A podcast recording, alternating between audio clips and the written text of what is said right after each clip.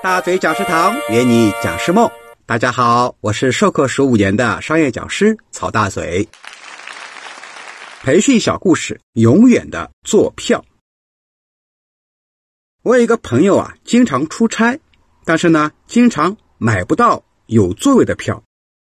可是他无论长途还是短途，无论车上有多么的拥挤，他说他总能找到座位。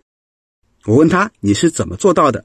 他说方法其实很简单，就是耐心的一节车厢一节车厢的找过去。这个办法听上去好像很老土，但是呢却很管用。每次他都做好了从第一节车厢走到最后一节的准备，可是每次呢他都不用走到最后一节，就会发现有空位。他说啊，这是因为像他这样锲而不舍找座位的人啊实在不多。经常是在他落座的车厢里还有好多个空位，而在他走过的车厢里面呢，还有很多人在过道里面站着，人满为患。他分析说，大多数乘客轻易就被一两节车厢拥挤的表象给迷惑了，不大细想，在数十次停靠之中，从火车十几个车门上上下下的流动中，蕴藏着不少提供座位的机遇。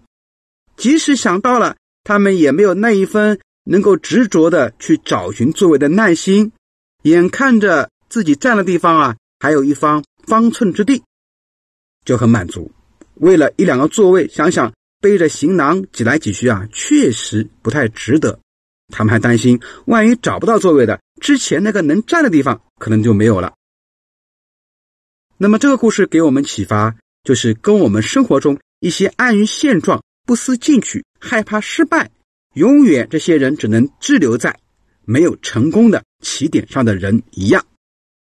这些不愿主动找座位的乘客，大多只能在上车时最初的落脚之处一直站到下车。